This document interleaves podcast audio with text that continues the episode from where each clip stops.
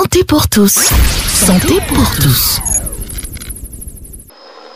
Tous les jeudis, Paul-Bénédicte Bolou pilote le rendez-vous consacré à la santé et au bien-être. Interviews, reportages et dossiers ponctuent votre magazine Santé pour tous sur Radio de la Paix.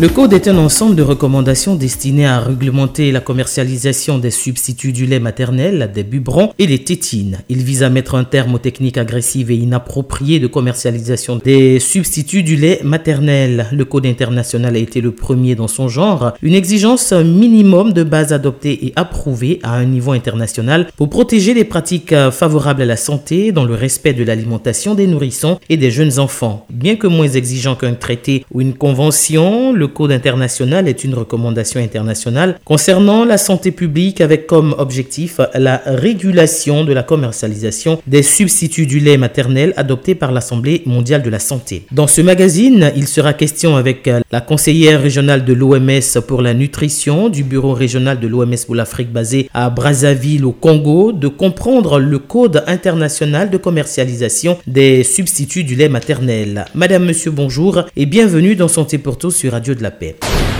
Les experts de la santé répondent aux questions de santé pour vous éclairer. Docteur Laetitia Nikema Ouedraogo, bonjour. Dites-nous, c'est quoi le substitut du lait maternel? Il faut dire qu'un substitut du lait maternel, plus communément encore appelé lait artificiel ou préparation infantile ou encore préparation pour nourrissons, désigne tout aliment commercialisé ou présenté de toute autre manière comme produit de remplacement partiel ou total du lait maternel. La définition est assez euh, complexe et parfois fait l'objet de beaucoup de discussions. Et pour euh, clarifier cela, l'OMS a publié en 2016 euh, des orientations pour préciser que, je cite, par substitut du lait maternel, on entend tout produit, qu'il soit sous forme de préparation liquide ou en poudre qui est spécifiquement commercialisé pour l'alimentation des nourrissons et de jeunes enfants jusqu'à 3 ans. Donc là, ça lève complètement l'équivoque. Par substitut du lait maternel, c'est tout produit, quelle que soit sa forme, qui est spécifiquement commercialisé pour euh, l'alimentation du nourrisson et du jeune enfant jusqu'à l'âge de 3 ans. C'est quoi le code international de commercialisation euh, des substituts du lait maternel? Le code est un ensemble de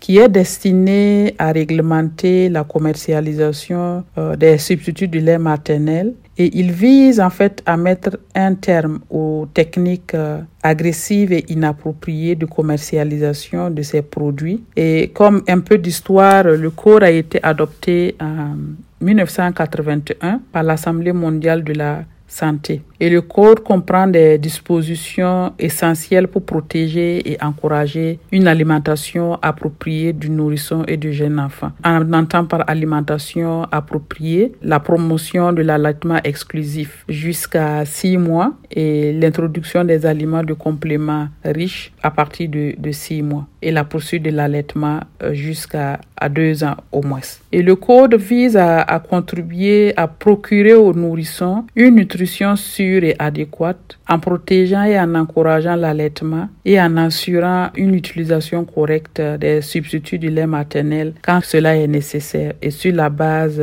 d'une information adéquate et au moyen d'une commercialisation et d'une distribution appropriée. On pourrait se demander euh, si cet euh, instrument adopté depuis 1981 par l'Assemblée mondiale de la santé est toujours d'actualité il faut noter que le code est toujours d'actualité et depuis son adoption en 1981, l'Assemblée mondiale de la santé a adopté d'autres résolutions qui portent sur euh, la commercialisation et la distribution des substituts du lait maternel et qui précisent euh, ou développent euh, certains points abordés dans le code.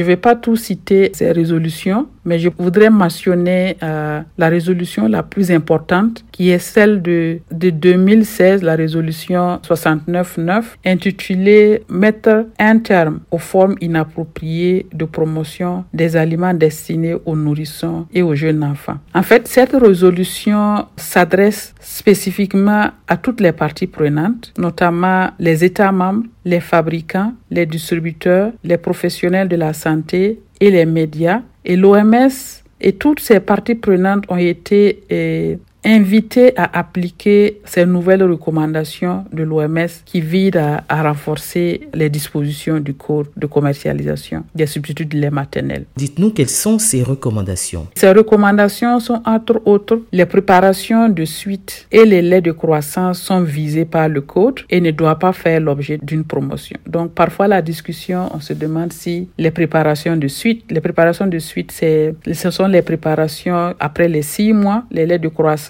au-delà. On se demande souvent, il y a la discussion si ces produits-là sont concernés par le code. Et cette euh, résolution 69.9 vient clarifier que ces préparations de suite et de lait de croissance sont visées par le code. Il y a également une recommandation par rapport au, au message qui figure sur les aliments de complément qui dit que ces messages doivent toujours comprendre une déclaration indiquant la nécessité de poursuivre l'allaitement au sein jusqu'à l'âge de deux ans. Des messages qui doivent également préciser que ces aliments ne doivent pas être utilisés avant six mois. Donc, c'est clair. Tous les produits vendus dans les commerces comme euh, aliments de complément, c'est-à-dire des aliments qu'on peut introduire à partir de six mois. On peut voir, par exemple, les farines infantiles, les purées, les préparations pour enfants prêtes à l'emploi. Tous ces aliments-là, la recommandation dit que ces aliments devraient comporter des messages clairs indiquant que l'allaitement maternel est, est le meilleur choix jusqu'à l'âge de deux ans. Et indiquant clairement que ces produit ne doit pas être utilisé avant six mois. La troisième recommandation et la quatrième portent sur le système de santé. Et il y a une qui, recommandation qui dit que tout don fait au système de soins de santé, y compris les agents de santé et les associations de professionnels, par les sociétés qui vendent les aliments pour nourrissons et jeunes enfants, représente un conflit d'intérêts et ne doit pas être autorisé. Vous comprendrez par cela que si, par exemple, on permettait aux, producteurs de ces aliments pour enfants de faire euh, toute autre forme de promotion ou alors des dons aux, agents de santé, que ce soit en milieu de soins ou alors dans leur réunion professionnelle. Cela représente euh, une façon d'inciter ces agents de santé-là à encourager l'utilisation de ces produits et ça va à l'encontre des recommandations pour euh, l'alimentation adéquate du nourrisson et du jeune enfant. Il y a également une recommandation par rapport au, au parrainage des réunions professionnelles de la santé et des réunions scientifiques par les sociétés qui vendent les aliments pour nourrissons et de jeunes enfants. Et la recommandation dit que ceci ne devrait pas être autorisé. Et malheureusement, on voit dans nos pays, c'est toujours le cas. On voit souvent des fabricants et des vendeurs de ces produits-là qui font le, sponsor de certaines réunions scientifiques ou même qui financent la formation de certains professionnels de la santé. Et la résolution 69.9 dit que ces pratiques ne devraient pas être autorisées. Que représente le code finalement dans ce système?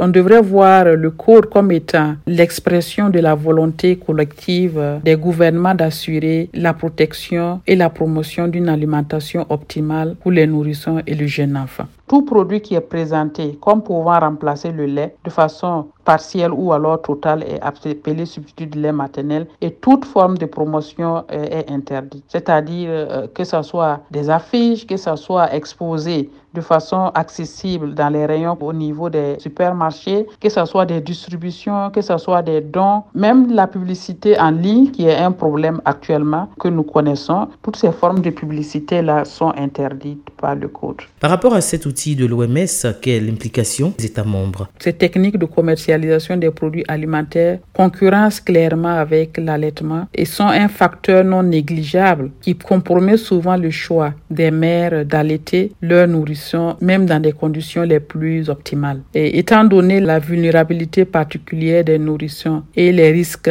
liés aux pratiques d'alimentation inappropriées, les pratiques commerciales donc usuelles, c'est-à-dire les étalages usuels, les les, publicités sur les produits ne conviennent pas donc euh, à ces substituts du lait maternel parce que ça va contribuer à encourager une grande utilisation de ces produits par les mères au détriment des choix d'allaitement qui pourtant étaient le meilleur choix pour, pour leur enfant. C'est dans ce contexte donc que les codes est un instrument important pour les États membres et qui va permettre aux États membres euh, de créer un environnement global euh, qui permette aux mères de faire le meilleur choix possible en matière d'alimentation de leur enfant en se fondant sur euh, des informations impartiales sans être influencées par des sociétés commerciales et d'être pleinement soutenu dans ce choix-là. Est-ce que cet outil de l'OMS implique tous les États membres? L'OMS recommande aux États membres de considérer les dispositions du code et les résolutions pertinentes qui ont été adoptées ultérieurement par l'Assemblée mondiale de la santé. J'en ai mentionné la résolution 69.9